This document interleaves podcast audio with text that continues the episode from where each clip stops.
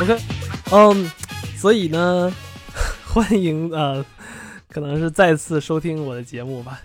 这个 上次我记得我更新还是去年的五六月份吧，我之前还说要每周做一期，结果后面呢，我这个就就就慢慢的忘忘记了，我还有个这么一个这这么一个事儿。然后总的来说呢，我想最近过年了，反正也没啥事儿，我说我就是在嗯再做几期这样的节目吧，最近也没啥事儿干，我就想着能把我这个这东西能重新捡起来一下。对，然后呢，就是跟像像题目所说的一样，这个我今天的主题呢是我所热爱的游戏，RPG 和这个 AVG。然后呢，我打算呢做大概四到五期，嗯，这种的这种我所爱热爱的游戏这个这个类这个题目的这个节目。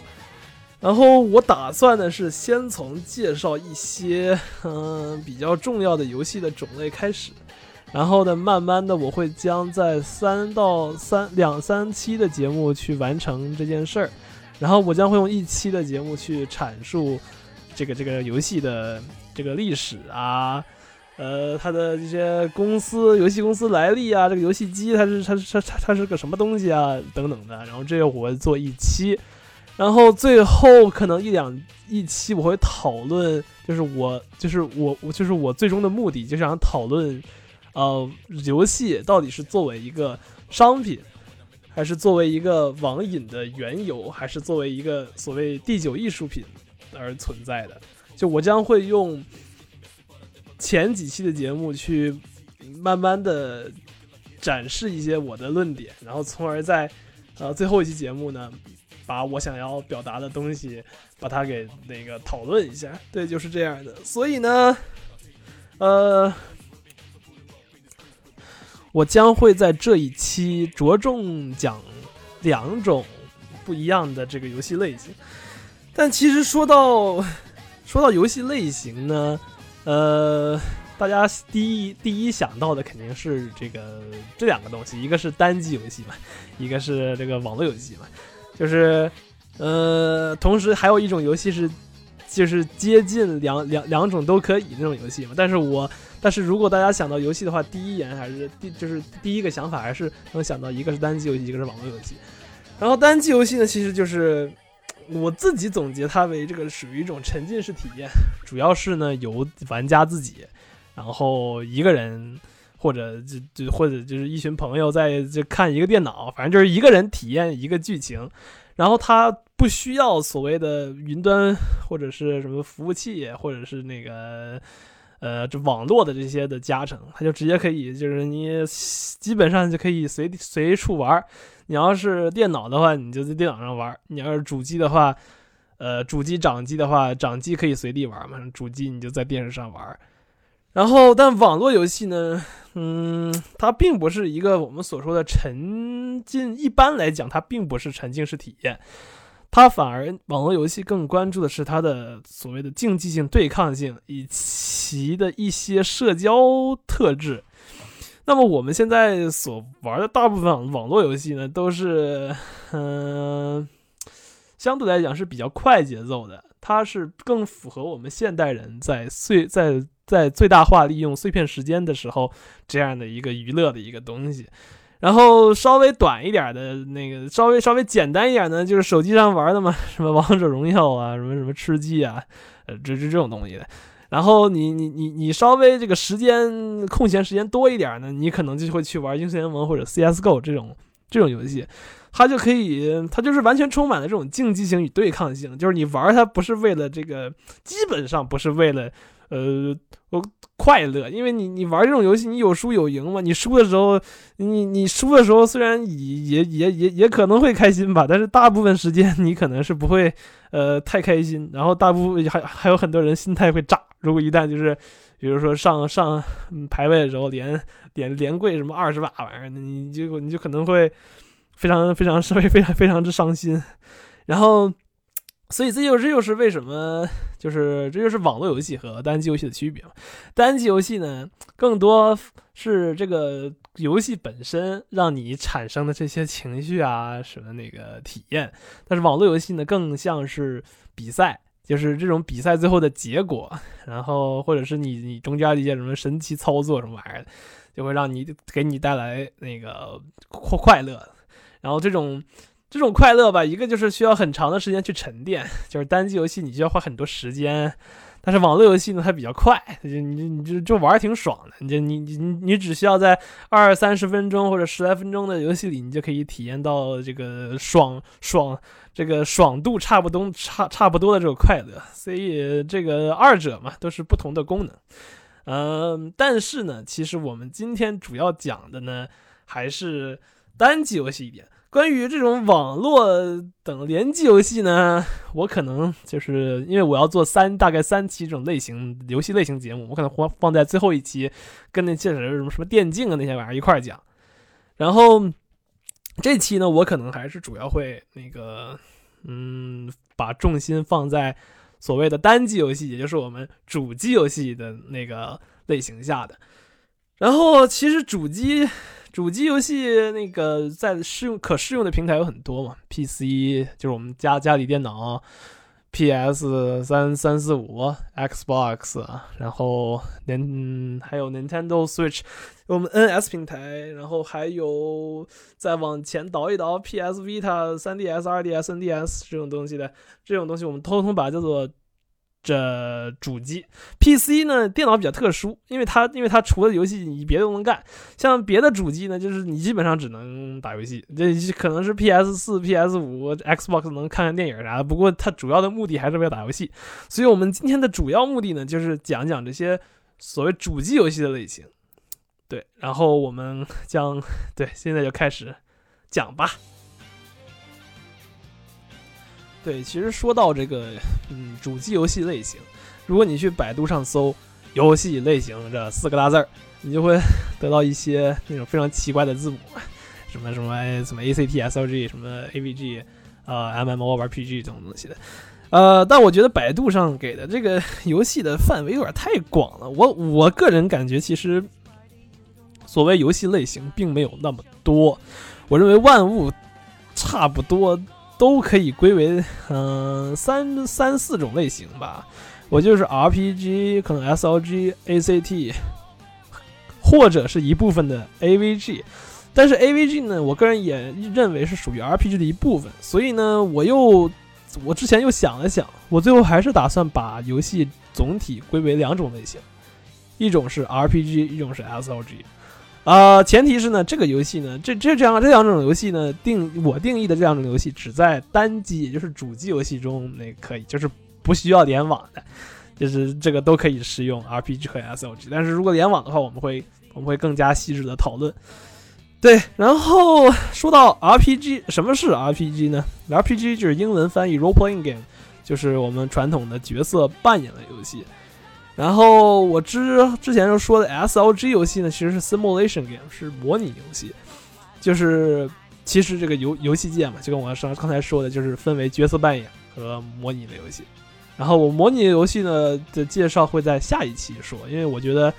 呃，其实 simulation game 是我玩游戏第嗯第三多的这种种类吧，所以我也会在下期我具体把它讲一讲。但是这期呢，我还是主要打算讲 RPG，也就是我玩。玩的最多的一种游戏类型，我相信也是大部分玩家玩的最多的最多的一种类型。因为 RPG 它这是，嗯，它它它它，我不能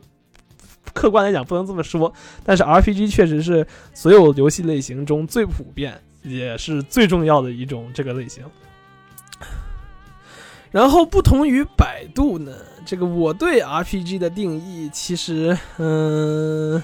会有点出入。当然，如果你现在去搜索百度的 RPG 的话，百度会告诉你，RPG 就是，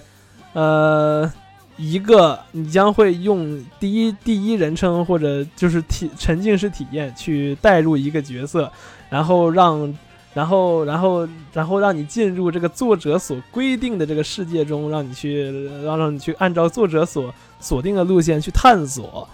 当然，我的定义和着他也差不多，只不过我的定义会比他更加广泛一点。我对 RPG 的定义呢，是玩家通过扮演游戏类的一个或者一些角色，在游戏锁定的条件下去按照游戏的剧本以及设置、体验与交互游戏世界以及剧情发展。同样呢，RPG 游戏对于剧情的要求是非常非常之硬的，就是。这种这种游戏一般强调的是沉浸式体验嘛，然后所以它它如果没有一个就是很好的所谓世界观呐，这这个这个剧情的这种发展走走向啊，你凭什么玩它嘛？对对，就你凭你凭凭什么沉浸式体验嘛？所以就是 RPG 很重要的一点就是。呃，很很注重于细节，这是个笼统的，就是 RPG 整个笼统的这样一个那个定义啊。但是 RPG 其实底下还会有很多很多很多很多种游戏类型。那这接下来，然后之后我们会继续说。但但是呢，现在我想把这个 RPG 笼统的定义成啊这个样子。呃，然后呢，RPG 呢，就像我刚才说说的说所说的，有很多很多种这种游戏又又往下分的类型。啊，你去百度搜什么 RPG 的类型，它会告诉你有什么 A A A A R P G S L R P G 啊 J R P G C R P G M M O R P G，还有什么 A V G 改的什么 R P G，就各种各样的 R P G 词儿会蹦到你眼中。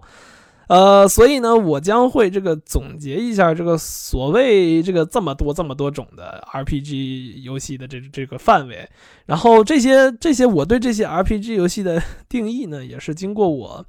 玩这么多游戏这这个之后的理解而进行魔改的，所以呢，就是你在百度上搜到的定义呢，肯定跟我的不一样，呃，不对，也不能说肯定吧，反正大概率跟我的不一样，但是呢。这这这些所谓对游戏类型的理解呢，基本上都是我这总结出来的，也不是很那个精确，但是大家听听就好。对，然后呢，同时我还在接下来这个板块里呢，对这种每一个类型的呃角色扮演的游戏，呃，这个这个就是提供一些我喜欢游戏的例子和一些我游玩的感受，然后对。然后接下来我们将着重介绍这几个 RPG 类型，一个是 JRPG（Japanese Role Playing Game） 日式颜色角色扮演游戏，然后一个就是还有一个就是 ARPG（Action Role Playing Game），就是动作角色扮演类游戏，还有一种呢就是 Adventure Game，也就是 AVG 改的。啊，所谓的 RPG 游戏，然后这个这为什么是 AVG 改呢？这是我们一会儿将会讨论到。但是我们今天将会以这三个为主体，然后去探讨嗯 RPG 的这种类型。对，OK，那么我们第一个涉及到的 RPG 的游戏类型呢，其实是 JRPG。也是，嗯，我认为我玩的最多的 RPG 类型吧，然后应该就是 JRPG（Japanese Role Playing Game），就是日式角色扮演的游戏。呃，RPG 这个概念呢，其实一开始就是，嗯，我相信应该是从日本传过来的，所以这个是是是传传到欧美的，然后最后再传到中国的。因为这个啊，游游戏这个东西嘛，在自一开始发家的时候是在日本那个。非常主流的，知道我们历史来发展之后再说。但是呢，你现在只要了解到这个 RPG 呢，这个日日式 RPG 是 RPG 中非常重要的一部分。然后像我们之前所说的，RPG 对于这个剧情的这个呃下力度下的很大，它的这个剧情的呃关注度非常大。而日式 RPG 呢，是我认为这个对剧情最为最为最为关注的这个 RPG 类型。就是呃，JRPG 呢，他更愿意把那个经费花在如何制造一个好故事，怎么影响，怎么影响这个玩家，怎么怎么创造一个这个世界观，或者是创创造个什么人物人人人设，从而吸引那个玩家，或者是增加他们的沉浸感。他们是更偏向于花钱花在这儿，而不是说像那些嗯。呃，我们现在玩的那些特别大的欧美游戏，就三 A，给你整一堆那个画面，你看那个钱就是是各种钱烧出来的那个那那那种画面特效，呃，这 JRPG 呢就会把钱更愿意的花在这个剧情上，所以你玩 JRPG 的时候，你看那画面，那个嗯，着实是看不了啊，所以那个呃，这也是它比较大的缺点，不过我们之后再说。然后我们谈论到游戏的话，第一个 那个想法其实不应该是剧这个游戏的剧情怎么着怎么着怎么着啊，这个游戏这个人物怎么着怎么怎么着了，我们更更应该其实关注是它的玩法。当然，这个这种观念呢，也是现代 RPG 给我们给我们慢慢影响的。其实你其实说到游戏一开始谈的就是就是玩法，但由于这些 RPG 的影响力实在太大。导致我们现在一谈论什么游戏，就是它剧情怎么样，那个这个这个人设怎么样，就搞得它就跟个那个呃电影或者电视剧一样。啊，当然当然了，这些也很重要。只不过我认为这个游戏的原始状态就应该谈论玩法啊，所以呢，我们接下来就要就要谈论到这个日式 RPG 的玩法。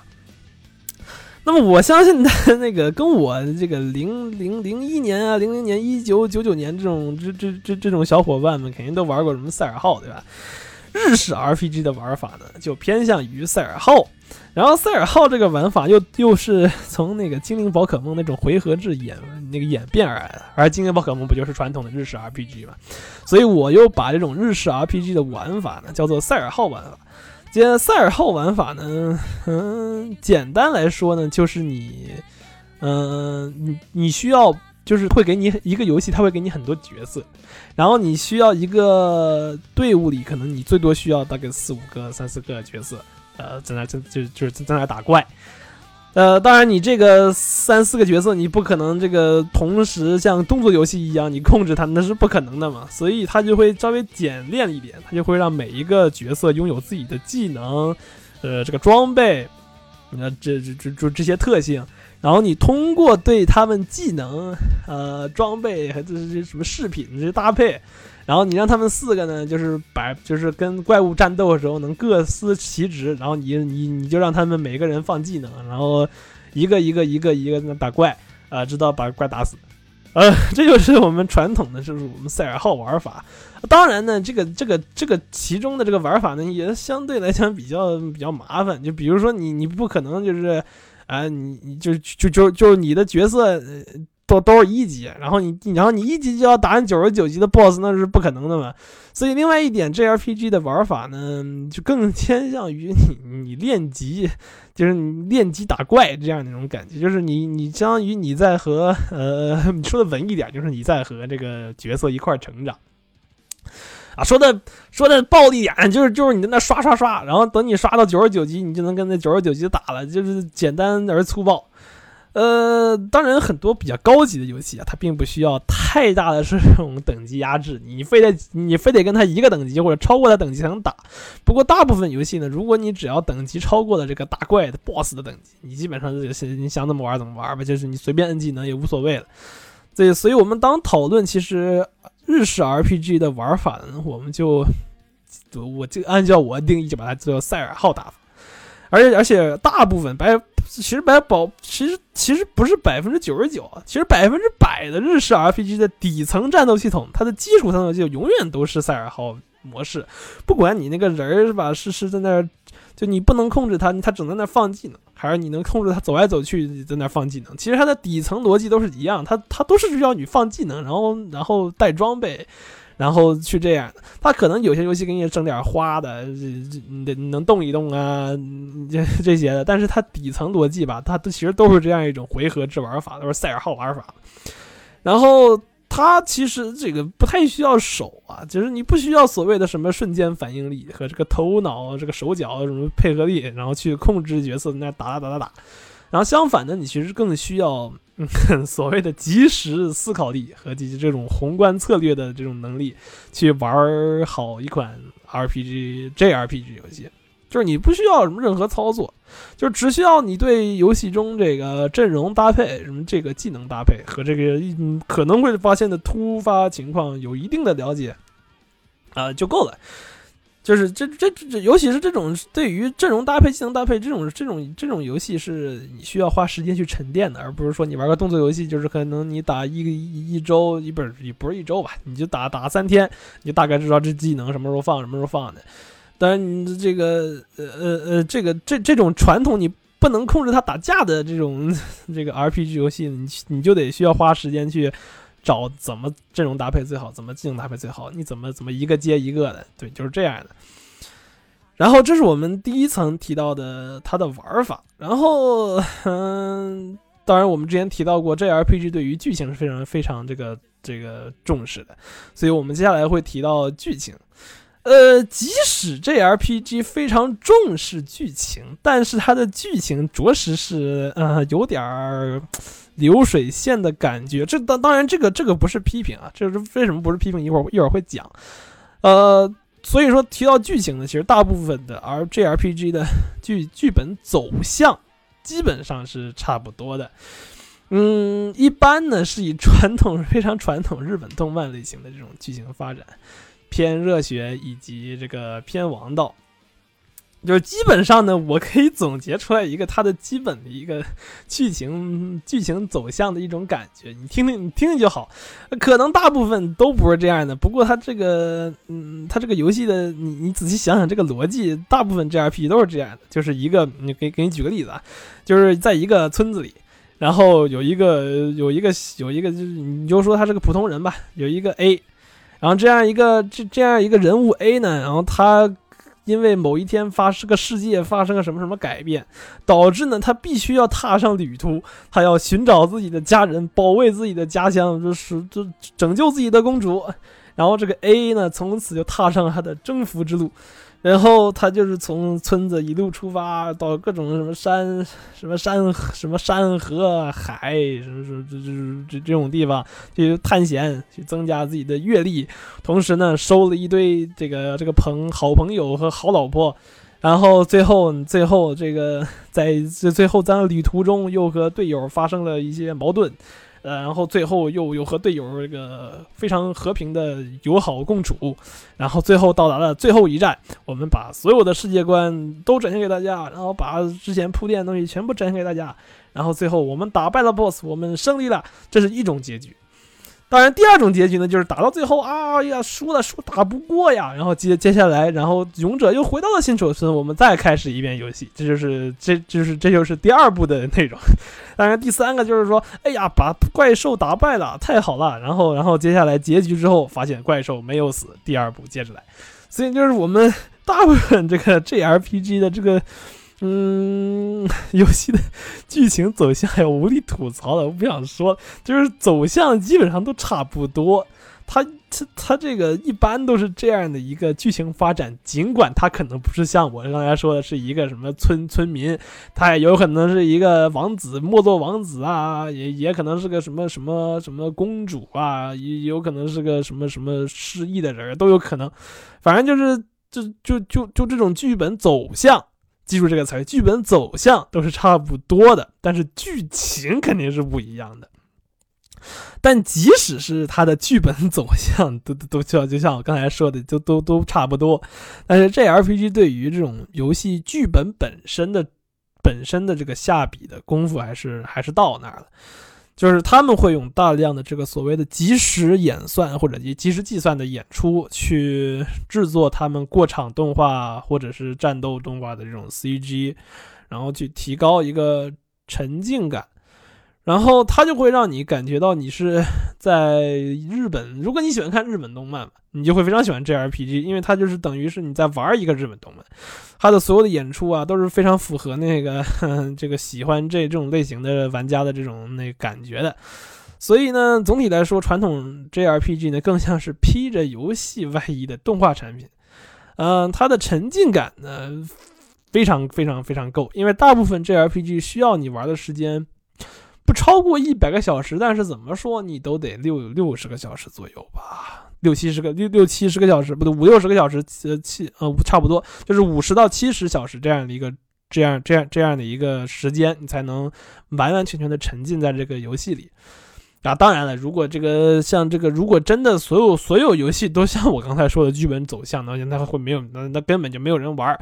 呃，会很无聊，所以所以大部分非常厉害的 JRPG 呢，他们会采用比较相对来讲比较严谨的这个剧这个剧本，还会让玩家，呃，他每段设置的非常设置的非常好，它就会让玩家更加的沉浸在里面。所以这就是为什么我们说很好的这种 JRPG，它的沉浸感是非常足的。而我认为，就是沉浸感最足的作品，我感觉也就是 JRPG 和。传统的视觉小说游戏能够达到这一点，然后可能甚至未来的 VR 能够达到完全沉浸式体验。但是我还是认为，就当当今的这个游戏里面，沉浸感比较足的就是 JRPG 和 Visual Novel。啊，Visual Novel 我们一会儿会谈，先不要着急。对，然后呢，啊，所以总结来讲吧，在 JRPG 中，就是我们通过嗯寻路冒险，可以慢慢发掘这个。这些游戏制作人对游戏的热情与感情，那么在这种游戏里，我们也可以会体会到另外一个不同于我们世界的经历与体验。当然，现实生活中你只是个社畜，你只能在你只你或者是个学生。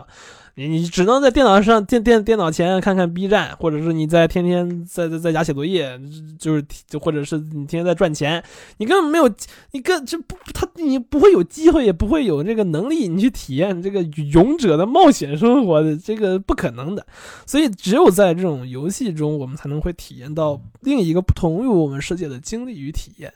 而我们也会被这种所谓制作人所。所写的这种剧本所感动，然后被这些其中的深奥的内核所影响，而这也就是我们，而这也是我认为这个 JRPG 能带给我个人的魅力。对，然后其实呢，嗯，说到 JRPG 的游戏的这个例子，我必须要把《异度之刃》放在我推荐的游戏里。呃，异度之刃呢？啊，这样说吧，异度之刃一和二，好吧。呃，这这这一共是两部，然后异度之刃一一呢是我最喜欢的游戏之一，然后我最喜欢游戏大概也只有七八个这样的感觉，而异度之刃一呢就就是占占领着一个席位，然后异度之刃一和二呢，两者其实都是 Monolith Soft 的作品，而 Monolith Soft 的话。呃，之前呢是 Square Enix 出的一帮人，然后这个这个这个创立的这个公司，然后他们后来又投奔 Namco Bandai，就是那个南梦宫万代，然后最后在异度创作《异度之刃一》的前面，又最后就是投靠了任天堂 Nintendo。所以，Monolith Soft 现在也是 Nintendo 的一个呃附属公司，然后他们也会给 Nintendo 呃做一些这个别的游戏。他们那个当时制作塞尔达的时候，呃，旷野之息的时候，就是从那个 Monolith Soft 借了不少人去做这个旷野之息。然后，《异度之刃一》重置版和二其实都是任天堂的 Nintendo Switch 的独占。然后，但其实《异度之刃一》的原版呢，发布于二零一零年的 Wii 平台和 3DS 平台。然而，这个在去年去去年这个疫情期间，然后《异刃一》，哎，不对，哦，对对对对对，在在去年的时候，疫疫情大概是四月份吧，四月份的时候是《异度一》《异度一》重置版正式上线，呃。重置的挺好的，就就是那个你你如果玩过原版的《异度之刃一》，那个画画面是着实受不了啊。不过呢，话虽如此，《异度之刃一》确确实是当年那个世代，就是一零年到一五年那个世代最好的 JRPG 作品了。而《异度之刃一》当时也是在各个排行榜上霸榜，都被认为是是历史前五的 JRPG 作品啊，甚至是 RPG 作品。啊，对，是 RPG 作品的前历史前五。然后，然后《异度之刃》这个第二部呢，呃，跟这个第二部其实跟第一部没啥关系，呃，这只是叫个第二部而已，它只是这这其实它没什么关系。但是《异度之刃二》呢是在 NS 平台上，Nintendo Switch 平台上发布于大概是二零一七年，我记得当年是发布那个 Switch 的那个发布会上，第一个游戏就是 Xenoblade Two，就是《异度之刃二》。嗯，当时还是挺挺挺酷的嘛。当当当时其实我不知道这个这个系列，当时我不怎么玩游戏，我说哦，这这还挺酷的，呃，就就就这样。然后最后就是买了，然后觉得还觉得还挺好玩的。然后最后才了解到《异度之刃一》嘛，这才成为了我这个最喜欢的游戏嘛。其实这也成为了没多久，这是成都了一年不到，但确实确确实真好玩。异度。这个不把之刃去掉啊？异度这个系列其实它从二十世纪末就开始了。它从 Square Enix 那帮人做的是异度装甲，当时很厉害的异度装甲，就是 PS 一平台发布的异度装甲。嗯，现在你也可以在各种模拟器玩到。嗯，据说呢是很厉害。呃，我没有玩过这个，我我我也没空玩。反正就异度装甲，据说是很厉害。然后之后 Monosoft 投奔 Namco Bandai 之后，他们创作了《异度传说》。这个我倒是听说过，因为在小时候我就那个听说过《异度传说》要出什么六部曲，我说这这这游戏能这能出六部，然后只去，然后确实是没能出六部，我记得就出了两三部，然后就就就就就好像就没了。但当时呢，《异度传说》做的其实还不错，我玩过一点，我没玩下去，是因为它那个画质太古老了，我又不是一个特别喜欢考古的人，然后最后我最后我就就就我就没玩了，在那个模拟器上。但是总的来说，《异度传说》和《异度装甲》都是当时那个年代非常受欢迎的 RPG 游戏啊。不过，虽然虽然说是这样的话，当时那些最牛逼的呃 JRPG 啊 RPG 游戏还是《真女神转身转转生》和那个那个叫什么来着？那个呃《最终幻想》这些游戏的这个这个领是领头羊。这个这个他们还不算那种最最厉害的游戏。而到了这个《异度之刃一》，呃，这代开始，它慢慢就就已经变成了这个，嗯，one of the best 嘛，就是历已经变成了历史最佳之一。然后，《异度之刃一》和二呢，其实都是我比较喜欢的游戏，但是二因为有一些原因，它并不是我最喜欢的游戏之一。呃，所以呢，呃。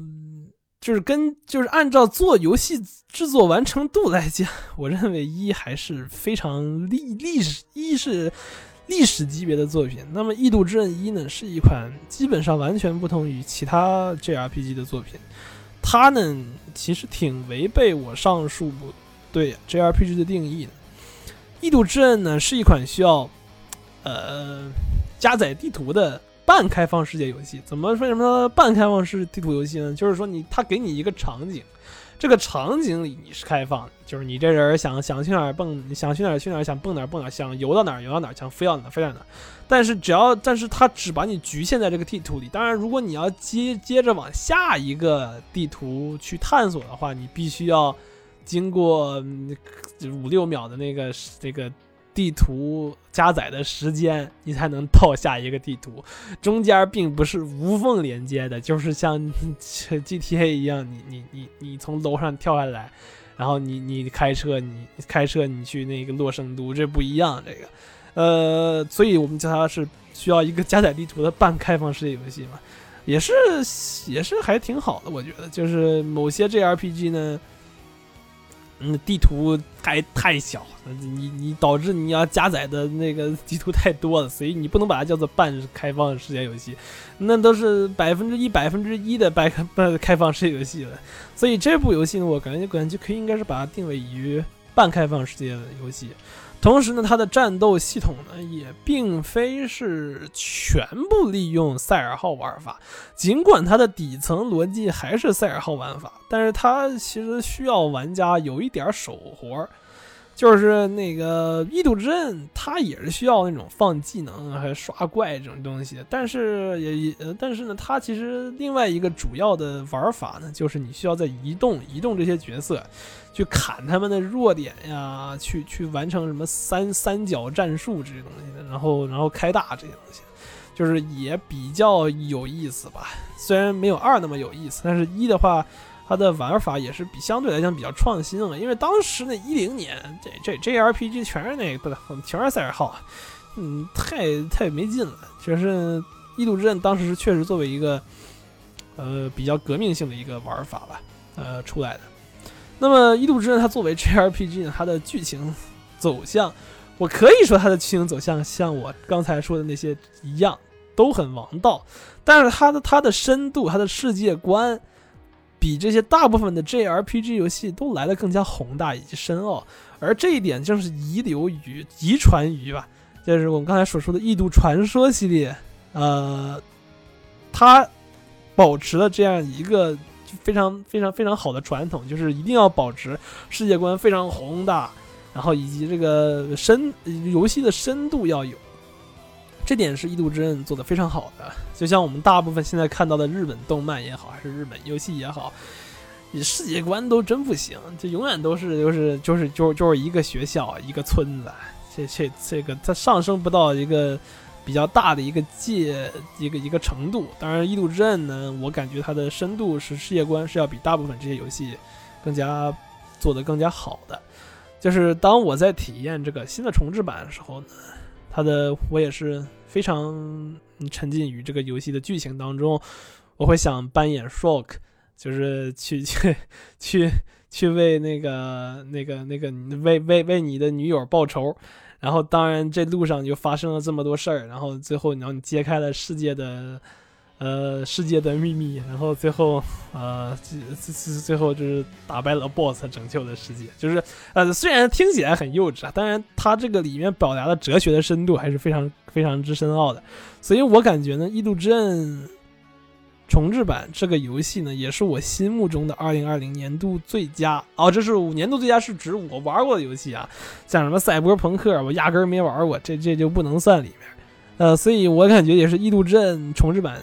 嗯，非常棒。然后同时呢，同时一个一个游戏评评论社吧，Nintendo Life 也把这个《异度之刃》列为是2020年最佳 Nintendo Switch 游戏。啊，刚才说了那么多一，我感觉还是有必要提一句二的，就是相对于《异度之刃一》吧，这个《异度之刃二》是一款在战斗方面特别有意思的游戏。它的战斗模式吧，跟我上面说的赛尔号吧，这估基本上关系不是很大。它虽然也是技能吧，但是它这个玩法确实是很不一样。它不仅仅是放技能这么简单。哎呦，当然这个战斗系统我也很难形容。就是，但它这个战斗系统就是非常好玩它要求你对战局有实时的把控，对这个角色的技能有着非常非常深刻的了解以及配合，你才能通过各种策略去击败怪物。它就是不只是你把怪物的血打空那么简单。你也很难就不用任何技巧都把在就把那个怪的血条打空，在这个游戏里，你就要通过不同的策略呀，什么挂球、破球，什么什么四连素质四连击，然后这种东西四三连吧，你那个那个那个你需要放四个技能去触发这个三连，然后你才能打败这个 BOSS，给他加什么什么那个特效，这就是就是非常非常困难。就是当时我玩的时候也是一这个一一一头雾水。它这个教程跟没有一样，就等于说你要去自己 根据这个通过这个游戏的体验，你才能慢慢的理解它这个战斗系统是什么样的。当然呢，这个这个异异刃二呢，其实并不是一个非常我们传说中这种嗯等级压制的游戏。如果你手手可以，脑子可以，你四十级的人打六十级的怪也不是不太可能。当年我打的时候，就是 基本上都是都是跨个十级吧，因为那个剧情给你的经验根根本不够，你只有在第二遍玩的时候，你才你那个经验才会够。就是一开始的话，都会差个十级或五级的，就是说跨等级打也，如果你懂的话，会会也会很容易。然后当时的这个《异度之刃二》的音乐也非常厉害啊，当时这个 TGA 的这个最佳原声没有《异刃二》，其实有点怪。要么是这个游戏发布的太晚了，或者是太早了，这这两边都可以这么说，也不知道是为什么。我感觉 TGA 才评为这个 GT 尔龙啊，导致我 一度以为这玩意儿是个野鸡奖啊。不过他现在证明他确实是个野鸡奖啊。不过这个东西我们现在不讨论，它不是我们的重点。呃，回到音乐呢，《异度之刃二》的音乐完美契合了地图上任何一个角落的场景，它非常富有沉浸感。它用了很多很多很多的弦乐、管乐去塑造这样的一个场景的氛围。它的 original soundtrack 大概有大概七六六六十六十来首那个 BGM 吧，所以呢，也是非常他们在制作音乐的时候也非常用心。我认为二的音乐是要比一好一点，一的话相对于二没有太太太完美，不过一也不错。但是二的音乐和这个这种玩法确实是非常厉害。但是哦，但是啊，这这些接下来说的都是它的这个这个缺点。它二的总体完成度呢，确实不如一高。那么《异度之刃二》的导航系统呢，是我们见过这个 JRPG 最烂的系统。尽管就是说，就是说我并没有在这个找路的这个是这个花花费太多时间，但但但是他这个由于这个地图《利刃二》的地图制作的实在是太厉害了，就会导致你在找一个东西的时候非常费劲。它不像你，你举个简单的例子嘛，你玩原神的时候，那个他的他他你去哪条路，他能给你指出来。就是《一刃二》，它不，它没有向标，就是你基本上在那么宏伟的地图里，就等于说你在武夷山。找找一个厕所，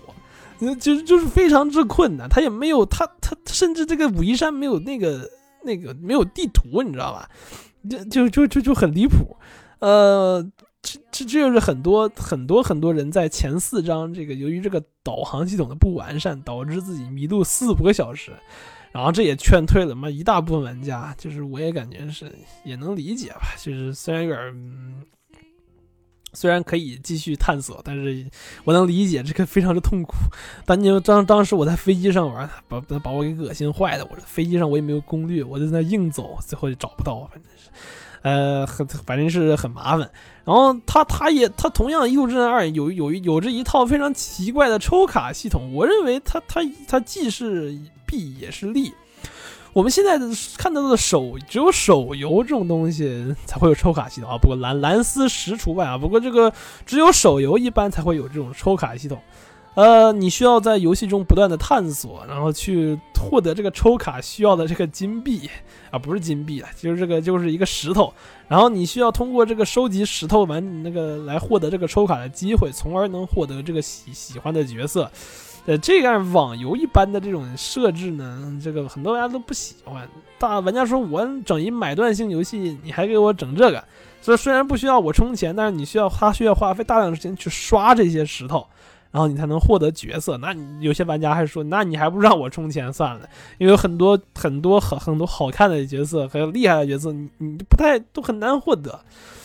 对，所以我就感觉这样会大大的消耗玩家体验。就你在刷刷刷的过程中，你这个沉浸感会越来越少。沉浸感的话，它这个这个并不是靠刷刷刷来这个完成的，它只会慢慢的削弱。所以总的来说呢，《异度之刃二》的完成度呢，它并不是很高。就尽管它的音乐、战斗啊什么的都还非常非常棒，但是我认为总体来讲。从剧情啊、玩法，就是地图导航这种东西的，还是《异度之刃一》更加的好。然后，《异度之刃二》会相当于是一个进阶的版本，就是如果你玩《异度之刃一》一点问题没有了，你玩《异度之刃二》你肯定会很喜欢。所以说，如果你想入坑这种 JRPG 类型的游戏呢，我我会先推荐你玩那个《异度之刃一》的重置版。对。然后，当然，其他我们也有很多可以介绍的这种 JRPG 游戏。P 三、P 四、P 五就是《女神异闻录三》《女神异闻录四》《女神异闻录五》，呃，三款赛尔号类型游戏。然后，如果这个你对这个玩法，它这 P 五还可以啊，它的玩法其实还可以，但是还是有点赛尔号。但是它的剧情还是非常有意思，还有它那些那个呃那个系统，那个那个就是他们他们里面社交系统都很有意思，然后剧情也非常有沉浸感，大家可以试试。然后还有英雄传说。我记得闪鬼好像又又又重置了，这大大家有机会也可以玩一玩，就是英雄传说什么闪之轨迹啊、空之轨迹啊这些东西的，也是非常经典的 JRPG。还有伊苏啊，伊苏伊苏最厉害的好像是八，在 PS Vita 上发布的，伊苏也是很非常非常有趣的 JRPG。然后是经典中的经典，这个勇者斗恶龙，勇者斗恶龙，好像大家都肯定能听过嘛，这个是最经典的 JRPG 作品了，没有之一。然后 DQ 十一 X。应该是在 NS 发了有一两年了。大家如果有 Switch 的话，可以去尝试玩《勇者斗恶龙》这款这这这款游戏，挺好玩的。然后就《最终幻想》嘛，《最终幻想》有点偏离 JRPG 的，不过它它它，我们还是可以把它归离归于 JRPG 这个类型，它很有很有代表性。它的七五七重置还是很有意思的。然后如果你想要体验一下复古的感觉呢，建议你玩六六六和五。都是非常不错的经典 JRPG 作品。当然，如果你这你是现在大部分玩家都有 Switch 这个平台嘛，嗯，Switch 上你能玩到的就是七的原版、六的原版、十的 HD 版，还有十二黄道纪元和的那个普通版。对，然后最后一个就是八方旅人，呃。比比比较比比比较经典的 JRPG 吧。对，所以这就是我我能给大家介绍的，就是就是就这么多关于 JRPG。对，接下来呢，我们将对第二种呃 RPG 类型进行阐述。像我们之前所说的，我之前把 RPG 就就是很多游戏归 Action 游戏啊，还有 Simulation 游戏啊，这些都讲了一遍。但是我认为 Action 游戏就是动作类游戏，也同样是 RPG 游戏中的一种。虽然很多人并不这么认为啊，很多人认为啊，那个 ACT 动作游戏就应该是动作游戏，然后动作角色扮演的游戏，它会另外分支 ARPG 这样代表。呃，来代表这样游戏，但是我认为，任何游戏都会有它读它模拟和代入感这样一个形式在里面。但凡有这样的感觉，我们都可以把它称之为啊 role playing game，就是角色扮演的游戏。所以呢，我把整个的 action game 全部都把它放在 ARPG 里面讲。ARPG 简称 action role playing game，就是动作角色类扮演的游戏。它包括了很多种啊，它包括了开放世界类游戏、横版 RPG 类游戏、呃射击类 RPG 游戏等等等等。总而言之呢，ARPG 最有特点的是它对游戏本身玩法的考究。当然，这里的对玩法的考究，并不是他想想尽想尽设法的这个。增加玩玩玩游戏的乐趣性，它是相反去给你增加所谓你操手手用来操作的难度性和这个技巧性。呃，而这个 ARPG 嘛，主打的就是战斗方式，就是就就需要你手。当然，大部分 ARPG 呢都有着非常不错的剧本，但是它的核心呢其实是让玩家体验在游戏里自由的打架，就是。就是不仅仅是在那儿放技能，当然也会放。你看那鬼泣在那放技能，放着还是挺帅的。它跟技能有关系，但是它不不不仅依赖技能，它需要玩家用防御这种就非常自由的打架这种模式，然后去去去跟那个怪物打。就是 ARPG 与玩家手的操作息息相关，你必须要灵活的控制手柄或者你的鼠标，才能战胜怪物。然后比如说，比如说像我啊，就为什么我不玩这种那个 动作游戏呢？这就我这手实在不行，我手脑这个匹不配。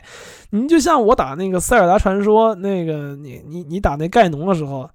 那个光那风咒盖农我都打不过，你这那个手手根本操作不过，我不知道怎么打。嗯，那个可能是我那个还没还还没有那个那个收集够武器，但是我认为就是我感觉我的手不行，那个是着实是打不出来，因为它需要嗯操作和这种操作流畅度太高了，就导致我不太行了，跟。就是我，我是属于那种手残啊，就手手已经非常残了，所以我也只能玩 JRPG 和 Simulation 和 Visual Novel 这种游戏。但这不代表我对 Action Game 没有了解啊，呃，但是只是我自己操作不过来。所以呢，这个 ARPG 的这这太考验你对操作的把控了。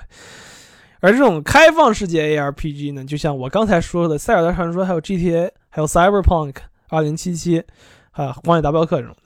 然后这种开放世界的游戏呢，它的剧情会稍微偏弱，因为主体呢还是让玩家去体验世界自由的世界冒险和战斗机制。当然，当然，当然啊，这塞尔达人、塞尔达粉别喷我啊！这、这、这并不是说塞尔达 GTA 这种剧情不好，但只是说他并没有把重心放在剧情上，他们把重心放在了自由冒险和战斗。哎，这懂吧？就是你 GTA 你通关了之后，你你还能你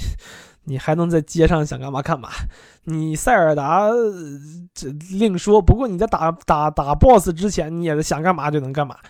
就是等于说，它这个这个剧情啊，并不是它的核心，它重要的核心还是冒险和战斗。而这两点是我认为冒险和战斗是同样重要的。所以呢，我把开总总体来说，把开放世界游戏归类在了。这样的一个动作角色类扮演游戏类里面，横版打架的这这种和爱射击的 RPG 更不用说了。这种 RPG 的战斗系统永远都是第一位的。你看你你比如说街机游戏，你打拳皇，你虽然呃也有一些小剧情的，你别你别看拳皇原版还是有些剧情的，不光在打架，那 所以这种游戏的那个对于你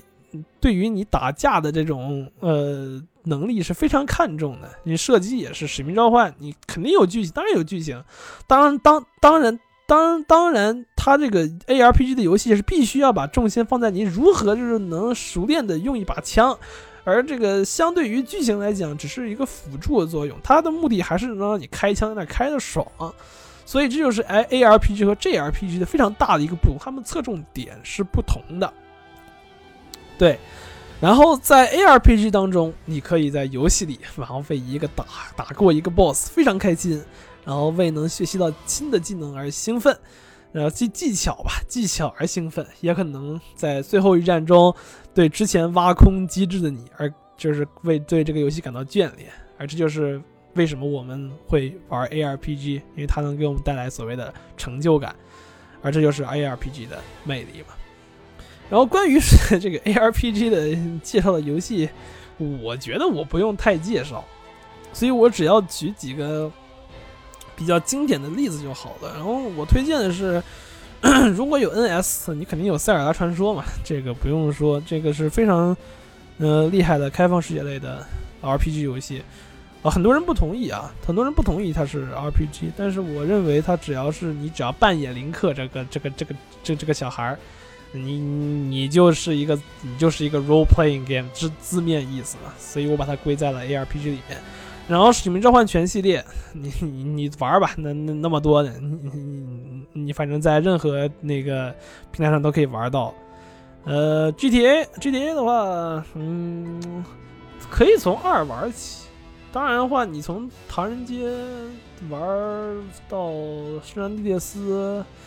嗯，总体来讲，建议你还是玩那种三 D 版，别玩那种平面的。就是你玩那种那个三 D 版的 GTA，呃，还有辐射三和四，然后还有还还有辐射二一，我就不推荐了吧，那是 CRPG 游戏，但是它不属于 ARPG。但是我还是很推荐辐射三四的。然后，嗯，任天堂明星大乱斗，这也是一个横版打架的一个 RPG，它有着自己的故事模式。它也不是纯纯纯没剧情，当然，当然，它的主要核心也是打架。你可以操控这个任天堂里面的任天堂游戏阵容里面的角色，或者是他跟他联名的角色，比如说当年就出了 Joker，是 Play 是 Persona Five 里的那个 P 是女神异闻录五中的主角。然后你可以操控他跟那个那个马里奥叔叔打，嗯，非非常有意思。然后他的那个 Ultimate Version 在 NS 上面也有，然后大家有机会可以去买一买。哦，对，啊，忘了忘了忘了啊，还有个原神，就如果如果他家是什么什么那个那个什么什么电脑也没有，那个主机也没有，手机上有，手机上的 ARPG 游戏，原神挺好的，原神崩坏三或者是。不对，我也我也知道这几个米 哈游的游戏了，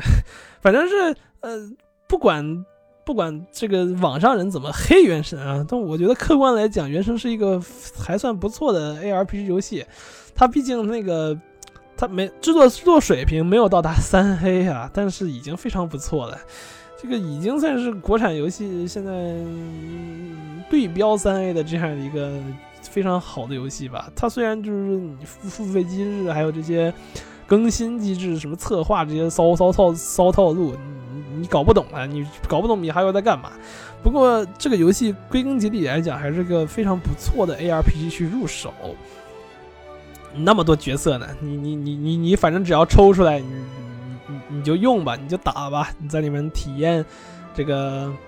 嗯，这个世界，这个世界的剧情，看你是怎么哥哥找妹妹，还是妹妹找哥哥，怎怎么打败，怎怎么怎么怎么怎么打败 BOSS，还是怎么样的？反正是个非常，总的来说，它的非常不错的这个 ARPG 去入手，就等于说，如果你只有个手机或者 iPad 的话，那个《原神》也是一个非常不错的 ARPG 作品。对，那么呢，就到了今天的最后一个板块啦，就是 Adventure Game。改 RPG 游戏，其实呢，大家其实很愿意把 Adventure Game 分为一种游戏，嗯，就就是 AVG 嘛。当然，我是有点认同这个观点，因为冒险游戏它大部分时间，嗯，并不是就是，嗯，你扮演一个角色，而去看，而是就是非常复杂吧。反正就是当但所以呢，我认为在呃，我认为的这个范畴内的 adventure game，也就是冒险游戏，它属于 RPG。这个我不太，我不想做太多解释，因为啊，接下来会你会了了解到为什么这是我的观点啊。adventure game 冒险游戏，很多时候呢，它都是文字冒险类游戏。就是，嗯，呃，就是 visual novel，而这种游戏呢，是我玩的最多的第二类型的游戏叫我第一玩的最多是应该 JRPG，第二个 RPG 应该就是 AVG 的 RPG，AVG 改的 RPG。然后它通常呢不认为被属于是 RPG 类型，但是根据我的理解呢，冒险游戏本身呢可能是应该是以剧情为核心。同时，它极具沉浸感和代入感。它只不过它的游戏形式呢和传统认知的 RPG 不同，呃，所以这就是为什么我认为 AVG 也是 RPG 的原因。因为它只要带有沉浸感和代入感，我感觉你都可以把它变变成是 RPG 游戏。同时呢，它也是它它由于角色这些的分配机制，它也会往 RPG 靠拢。所以我认为。很多的一部分的 A Advan A V G 游戏，呃，都属于嗯 R P G 游戏的一种，所以我把它叫做 Adventure Game 改 R P G 嘛，因为还是很有一很有有一很多一部分的 Adventure Game 不属于 R P G。然而，我像我之前所说的嘛，我玩过最多的冒险游戏基本上都是文字冒险游戏，也就是视觉小说 Visual Novel。视觉小说呢，其实作为一个非常小众的游戏，常常常会被喜欢游戏的人所忽略。视觉小说里，其实传统意义上它并不算是一种游戏，但是由于它的一些机制，我们把它分到了游戏的冒险游戏这一部分，所以我们今天节目也会把它当做一个游戏去判断。呃，视觉通常来说，我们展现书籍的一个表现方式，大多是由纸质书籍、音频书籍改编的电视剧与电影儿啊，顶还有这种。呃，舞台剧、话剧来表现的视觉小说，其实是非常非常特别的一种对于书籍内容的表现方式。视觉小说以电脑和主机游戏为载体，利用文字，呃，制制作组所写的剧本的文字，呃，配音演员的音频，还有插画，甚至是动态视频，来去表现一种书籍的内容。同时，大多数的文字冒险的游戏有着交互式体验，即玩家在面对不同事件的时候，会可以有能力和有机会做出不同的选择与行为。它跟大部分 RPG 不同的点，其实就是这个，就是 RPG 很多时候你并不能自己去自由选择分支，除了 CRPG，这我们一会儿会稍微提到一点点。大部分 RPG 游戏你基本上都不可以自己决定，就是走向，呃，然而视觉小说却是你能对不同的事件做出不同的选择，从而影响到剧情之后的走向以及结局。而这种自由选择剧情的这种模式让我非常非常感兴趣，它代表了你可以去相对相对来讲自由的去体验，就是游戏里的人所做的选项给。呃，给故事带来的那个影响，就非非常有意思。像你现在看书的时候，你想让角主角换种行为，那那那哪可能？你在脑你在脑中脑补吧。所以，如果说你把小说这种形式放在游戏里，这个人物就可以按照在那个选项中啊，就可以按照你的想法去做干事情，而且他他他这个选项也会影响到你之后的故事的走向。然而，这种的。这这种非常难做，因为如果你做太多选项的话，那个故事线会非常难写。所以我也理解现在很多那个那个视觉小说的选项越做越少，是因为现在那个太难太难做了。如果你要做一个选项一个四个选项的话，你就要为每一个选项都铺四条路，你说那个还是挺复杂的啊。尽管如此呢，呃，这种。这这个这个我玩家玩起来还是非常有意思的，就是一旦沉迷于其中啊，像我已经有点沉迷了，这种剧情的沉浸感会让你感觉很爽。这也就是文字冒险游戏和这个我们所说传统的这个文字载体书籍、音频这种东西不同的不同之处。但是，但是呢，很多类似这种文字冒险的剧情呢，其实并不足够优秀。很多文字冒险游戏都非常之低俗，很多这个，呃，那个游戏这个没有什么本身的意义，它它它要么就是纯谈恋，就是恋爱模拟游，它就是上上升到一个模拟游戏的层面。但是如果我们讨论到视那个呃视觉小说的方面，很多都是恋爱。呃，就是它，它不是，它不是那种很那个复杂的，就是非常简单，就是没有什么剧情内涵的恋爱游戏，或者是没有什么剧情内核的什么冒险游戏，就是没有什么内核，它剧情不够优秀，没有逻辑，大部分的剧情深度、广度、世界观都不如主流书籍。这时候我们向它对比的，其实就是我们在看书时候那种那那那种主流的主体，它对。它比他们来讲剧情不够优秀，但是在市场中，呃，其实视觉小说的直接竞争对手就是传统的文字文字载体书籍啊这些这些东西的。但正是由于他们这些不够优秀，所以这些这这个真的是不为人所知。你像电视剧和电影，他们会有很好的改编，配音的话，你就是照他读嘛，就是会。就是就是人们可能喜欢听或者怎样的话剧的话，大家也是有一个很就很直观很很好的改编。但是呢，像这种文字冒险游戏的这种原创，它的剧情确实大部分都不够优秀。呃，甚至呢，有很多很多作品也只是在卖肉、卖人设，而非制作其中的内容。但是呢。尽管如此啊，我还是会推荐几个我认为非常非常优秀的作品，而这些作品的优秀程度不亚于任何同类的书籍，可能是推理的书啊，悬疑的小说呀，或者什么爱爱爱情啊这种的，丝毫不亚于同类的书籍。对，那么那么我推荐的。其实我想具体推荐，其实就一个，剩下的我会在一会儿说。具体推荐，我就想推荐一个悬疑类，嗯，悬疑委托理委推理小说吧，就是《海猫名气之时》，它也是我七八个游戏中最喜欢的游戏之一，也是以以及它是我最喜欢的游戏剧本，就是游戏剧剧本啊，就是它的剧情我是非常非常喜欢，它是我最喜欢的。那么《海猫名气之时》呢，其实灵气 expansion，这是一个同人社团啊。二零零七年发布的，陆续发布，它是一张一张来的嘛？它是发布的传统所谓视觉小说游戏，它跟我上述介绍的其实不是不太一样。它的传统 visual novel 呢，它其实并一个选项都不应该有，它就是纯作为一个载体去去去去去写一本书。所以呢，它也就是叫做传统视觉游戏嘛。他可能在我记得 EP 八说是你能选一选选一个，但是但是你但但是基本上你在别的那个大部分时间内你你是没有什么选项的，等于说你还是在看一本书。但是他这个剧本写的确实厉害，为什么厉害？一会儿再说。然后他这个剧本的灵感来自于阿加莎克里斯蒂的小长篇小说《无人生还》，《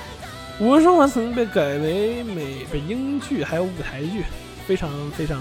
有意思的这样一个小说。当然，它并不是。抄了这个小说，它仅仅是利用了小说的基础设定，比如是那个歌、那个童谣，还有那个还还还还有那几个人的那个身呃人设，人设都不一样，就是那就那几个人在那个岛还有一个歌，这就是唯一他们的相同之处了。然而，《海猫明晰之时》呢，一共有八章，传统意义上有八章，当然最近有那个新新新章在 NS NS 平台发布，我看不懂日语。所以我我我也没买，这这个等他等他汉化了再说吧。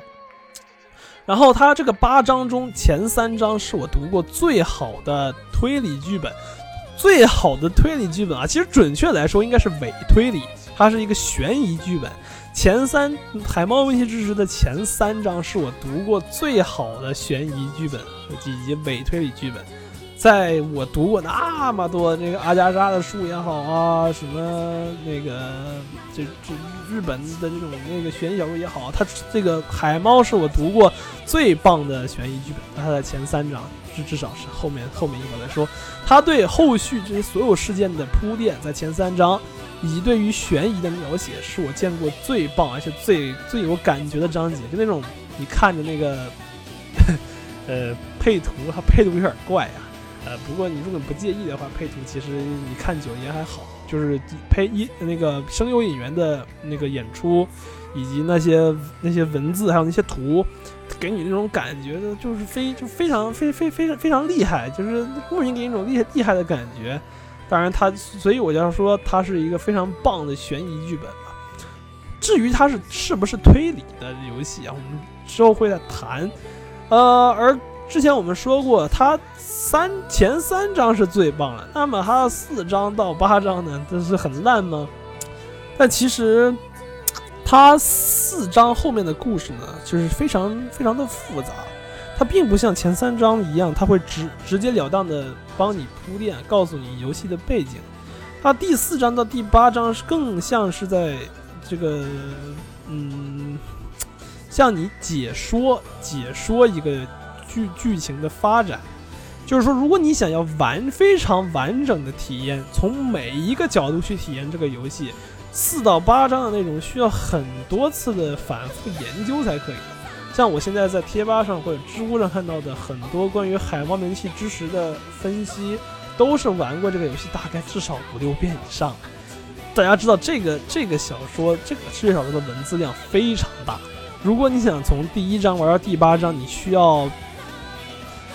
七七八十个小时，这样你才能大概看嘛。它非常长，然而它这个五到八章，由于它非常复杂，有很多的奇幻元素在里面，你又非常的难以去理解，所以你要通过很多很多次的重复研究，你才能理解它五到八章到底在讲什么。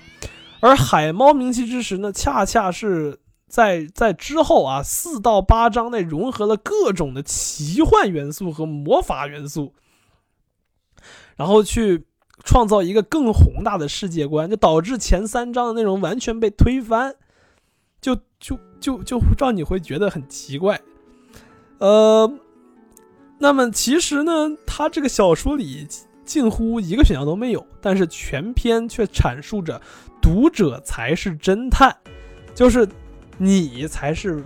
才是这个游戏的主导者，而并非是游戏中的每一个人物。比如说，你你你并不是在扮演着战人，你你你并不是他他他，你并不是扮在扮演他在推理游戏，你扮演的就是你自己，你自己在推理整个游戏的剧情，分析整个游戏的剧情。你并不是游戏中的人，你就是你自己。然后，然后你。他的全篇就在都都在都在都在尝试说你才是侦探，你要么被书中就是 visual novel 那个视觉小说里的各种的这种这种误导误导带引号的啊误导所引导，还是坚持自己自我的判断而。不受剧情中那些留留言的影响，坚持自己的想法，然后通过自己的每一遍的嗯细细读而找出线索，呃，找出真相。这是这是制作组一直在向向向玩家阐述的一点。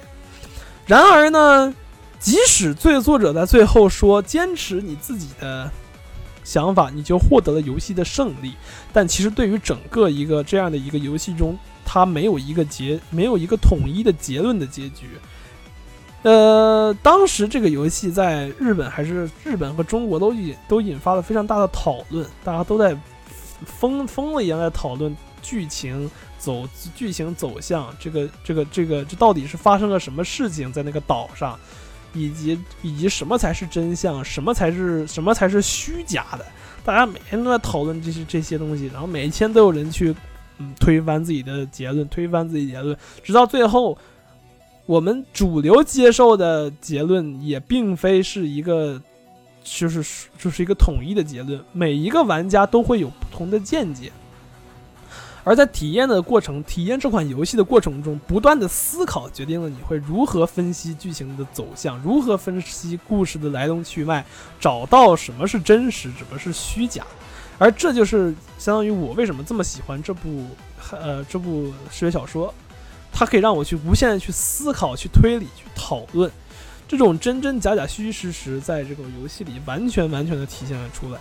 制甚至某些时候，制作方向我们传达对这个剧情的一些信息和背景，也被认为是误导。就在这种重重的困境之下，如何找寻真理，变变成了重中之重。其实呢，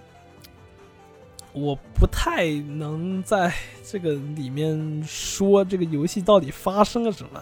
就如果你有兴趣的话，你可以自己玩。如果我就这么说出来，都是很没意思。或者，其实，其实要说这个游戏吧，我能说一年，我能每天给你出个节目给你分析。不过，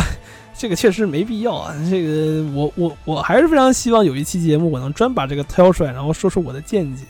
对对对对对对伪推理这样的一个剧本的一个呃我自己的见解吧。但是呢。如果你想去玩这款游戏，还是建议你就是多玩几遍，然后要保持自己那个清醒的头脑，不要被，嗯，就也不是不要背吧，就是尽量呢，就是用自己的判断找到真实。而且而我的想法是，当我完成这个游戏之后啊，我的想法就是，我相信的结论即是真理。我得到的是这个结论，就是我相信的那个结论，就是这个，这就是这个游戏的结局。呃，但其实我这个结论其实也是被受受影响的，因为游戏中它整个向想向你表达的观点，就是就是就是我最后得出的结论。你想你相信的结论即是真理，这是一个呃叫做魔女派结论的一个，就是魔法派结论吧，就是这样的一个结论。当然，如果你选择去走另外一条，就很多很多条这种思考的方式，你可能会得到不同的这样的一个结论。然后这种结论呢，会推推到这个剧情到底是到底是幻想，这个这个这个整个的故事到底是一个幻想剧，还是一个推理剧，还是你需要去呃，还是还是真实剧？这三个有非常非常非常非常不不一样的点！幻想剧是整个整个这个故事就是一个假的故事，它不根本不可能存在。呃，这是一个一个观点的幻想剧。第二个观点幻想剧呢，其实就是它它真实存在，呃，这些魔法呀，这些奇幻呢，这些怪物呀，它真实存在，它并不是幻想，而正是他们干了这些事儿。这是幻想剧的一个推理方式。推理剧的方解方式就是他们一定怀疑，就是有一个人干了这些坏事儿，把这些人全杀了，然后你要去推理他是如何做到的，这是这是推理剧的一个结论。而真实剧呢，就是你相信了整个的事实，你并没有对它进进行所谓的分析，你只是对你只是你只是认同了它的存在。所以你，所以你认为它是个真实剧，然后当你玩完这八章之后，你对会，你你会对我说的，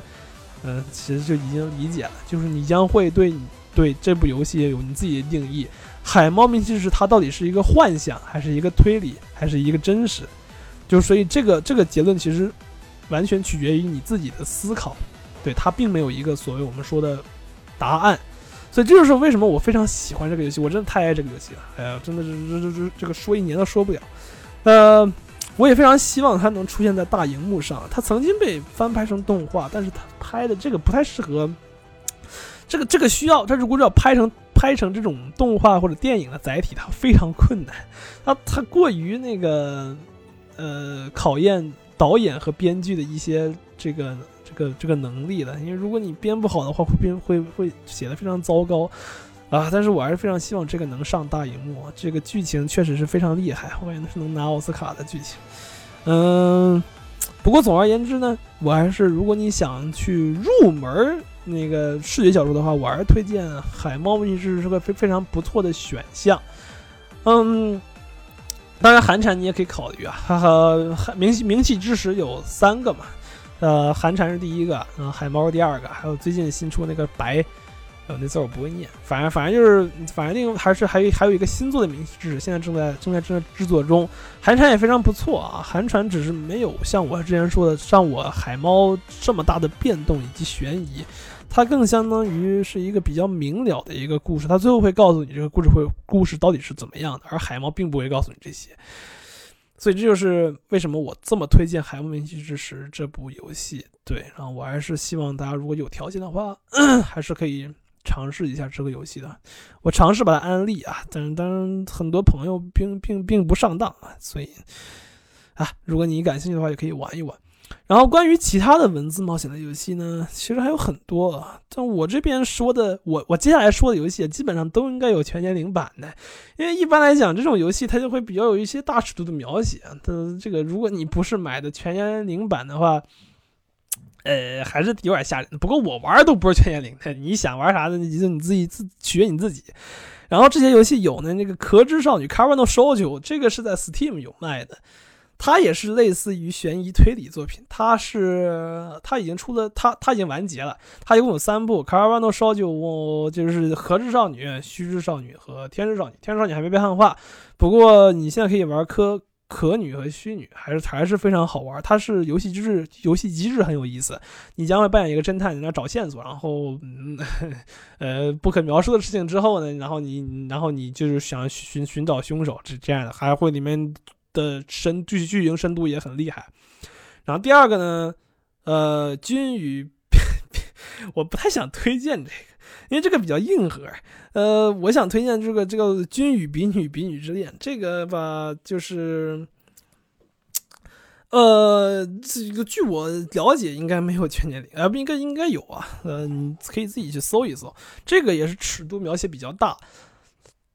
但是这个游戏理论上它不能算在文字冒险类游戏，而这一点我们将在接下来的接下来的一点点时间内，还有一点点时间，我想我想提一下这个游戏。然后第三个游戏我将我将推荐的是 Doki Doki Literature Club，这也是一个不不同于普通文字冒险游戏的这样的一个游戏。我们将把这个君与比女比女之恋和 Doki Doki Literature Club 把它分开来说，把它呃归在一起说。然后还有一个我要推荐的文字冒险游戏是《素晴日美好的一天》，这个呢应该有这个这个这个我很明确有全年龄版的，这个是呃嗯，如果你是全年龄版的话，前面几张也应该就问题不大了。对，所以那个呃这个这个这个作品非常非常厉害啊，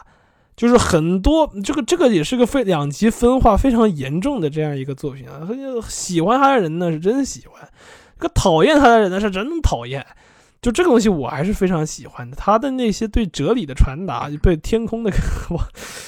呃，都是都是非常的非，就是就是如果你喜欢有深度。而且有哲学感的作品，尤其是那个吴宇森电影那种深沉感那种感觉的《苏醒日美好的一天》，绝对是你想要的那款作品。那如果你不玩全年龄版的话，你你前几张你可能就把这个游戏要删掉了。不过那个总的来说呢，《塑形日》也是我非常非常喜欢，也是我最喜欢游戏里面的一款。但是我不打算推荐的，原因是这个实在是太暴力了。呃，不是，也不是，不是那种的暴力，是另外一种含义上的暴力，所以我并不打算把它推荐出来，就是告诉你有这款好的游戏。对，因为刚才我们说过，《君与兵女云与之恋》和《Doki Doki Literature Club》其实是比较新鲜的这样的一个游戏啊。它这个游戏种类，我将着重在第三期节目提到，就是 Meta Game。呃，《君与比女比女之恋》和《Doki Doki Literature Club》，他们两个可以说是有借鉴关系的。这个 DDLC Doki Doki Literature Club，呃，心跳文学社其实是有借借鉴《君君与比女比女之恋》的，嗯，那么他们一，哎呦，我真的很难解释什么是 Meta Game。他们这个游戏吧，就不是你在玩游戏，是游戏在玩你。呃，《君与比女比女之恋》呢？我就拿《君与比女比女之恋》说吧，然后它呢，其实是，嗯，在第一次游玩的过程中，会会非常正常，你就跟女生谈恋爱，就就模拟谈恋爱的游戏，嗯，懂吧？然后你在第二个那个剧情中，你会发现非常奇怪的现象，就如果你想要，呃，攻略另外一个女孩，它将会非常困难。然后它这个电脑机制、游戏机制会一直阻挠你去攻略另外一个女孩，然后直到最后揭露真相的时候，发现这个电脑它已经变得有意识了，就是你玩这个游戏系统，它它有意识了，你就想想这多吓人吧？就是你那个游戏自己要私自篡改你电脑里面的内容，然后这点叫 D D D L C，其实这点做的比《君与比你之恋》要做得好。都可以都心跳文学社，他会直接把你的那个游戏里的一些文档和是删掉，啊，军比女恋也差不多，都是把你就就就是修通过修改你电脑里的文件和嗯和和和一些这个程序，然后让你让你在游戏里不能不能做出一些选项，然后他们还会因此来搞你，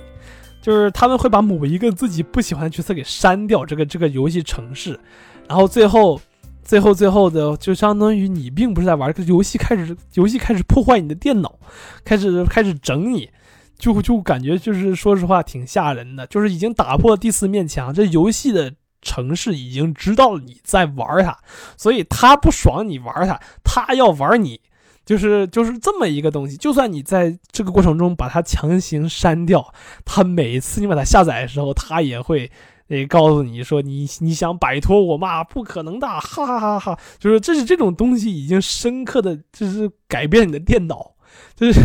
就是还是有点恐怖。除非你装了三六零安全卫士，不然你玩这种游戏的时候是非常容易被电脑搞的。就这种游戏，我们通常把它称为原游戏，就是 meta game，就是相当于相对于游戏游戏，你玩游戏的话，一般都是游戏玩你。就是这种游戏还有很多啊，比如《史丹利的预言》也是非常著名的 meta game，就是，呃，会，然后这就是游戏城市会会发现你的存在，就是你你作为一个游戏屏幕前的玩家的存在，他会他会跟你聊天，他会跟你交流，从而让你感到就是就是不那么陌生感，相当于你一个好朋友在跟你聊天，然后再给你指引。然后同样的 meta game 也有这个艾希。中国的一个横版闯关游戏，然后还有《Undertale》传说之下，一个非常经典的 meta game，都是游戏打破第四面墙，打破这个所谓你跟他之间的距离啊，就就打破这种这这种传统，从而让游戏直接游戏本身跟你交流啊，这种游戏真的非常厉害，我不知道这些人怎么想出来的啊，真的太厉害了。那个我玩《Doki Doki Literature Club》的时候，我都被惊了，我说这什么呀？这个真的厉害，就是我还是。如果大家不介意那些比较那个吓人的东西的话，还是非常非常建议大家玩那个的 DDLC 和那个《君与冰与之恋》的，你会打开一扇新的大门，你就会了解到我说的这个 meta 元素到底是什么样一种感觉。当然，这个这个具体来谈的话，我将会在第三期谈。当然，我们现在只是给给他开个头啊，就是。向大家介，因为聊到文字冒险游戏了嘛，你必须要能到 meta 这样的一个这样一个元素，所以呢，我也就是在这儿开个头。我们第三期的讲完 simulation 之 simulation game 之后，我们会着重讲 meta game，而这也这也跟我最后在阐述游戏作为第九艺术的存在而产生息息相关的关系。对，嗯。这期说了这么久了，哎，我说了一个多小时了，我这光光光说，哎，把我累得慌。反正总总而言之呢，我在这期第一期节目呢，大概是开了个头吧，我就把我认为的 RPG 的类型和这些类型中的游戏向大家分享一下。然后，嗯，我我 如果如果有人听的话，我也不觉得有人会听。有人说，如果有人听听到最后的话，我还是希望大家能够稍微尝试尝尝试尝试我刚才说的这些游戏。就是即使可能说你对你对这些游戏并不感兴趣，我希望能够这个通过我的节目去对这些游戏有更好的一个了解，然后可能去摆脱一些你对游戏的偏见等等的，嗯。那么呢，嗯，我这个还是非常那个感谢大家，如果能来听的话，我还是非常感谢的。我一年多没做了，这这这我这个这个语音也非常的这个这个不熟了，嗯，对。然后如果你有收听的话，非常感谢你的收听。然后我们希望这个下期节目我能如期的发出来。然后下期节目预告一下，将是我对。Simulation game 模拟游戏的这样一个讲述，对，然后谢谢你们收听，然后这期节目实在太长了，下期节目我会尝试做短一点，然后对，就这样，谢谢。